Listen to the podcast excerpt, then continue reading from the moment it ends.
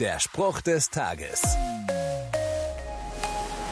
Was würdest du gerne nach der Geburt deines Kindes machen? Deinen Eltern Bescheid sagen, dass sie Oma und Opa sind? Einen Post auf Social Media absetzen oder vielleicht auch einfach mal ein wenig Ruhe nach all der Anstrengung? Dann sei froh, dass es dir nicht geht wie Josef, dem irdischen Vater von Jesus.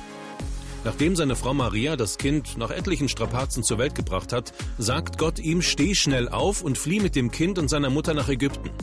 Denn Herodes lässt das Kind suchen und will es umbringen.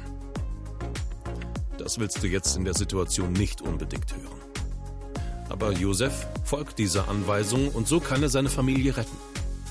Ich halte für mich fest, mit Gott unterwegs zu sein, ist nicht immer entspannt. Er lässt einen aber auf keinen Fall in aussichtslosen Situationen allein. Der Spruch des Tages steht in der Bibel. Bibellesen auf bibleserver.com.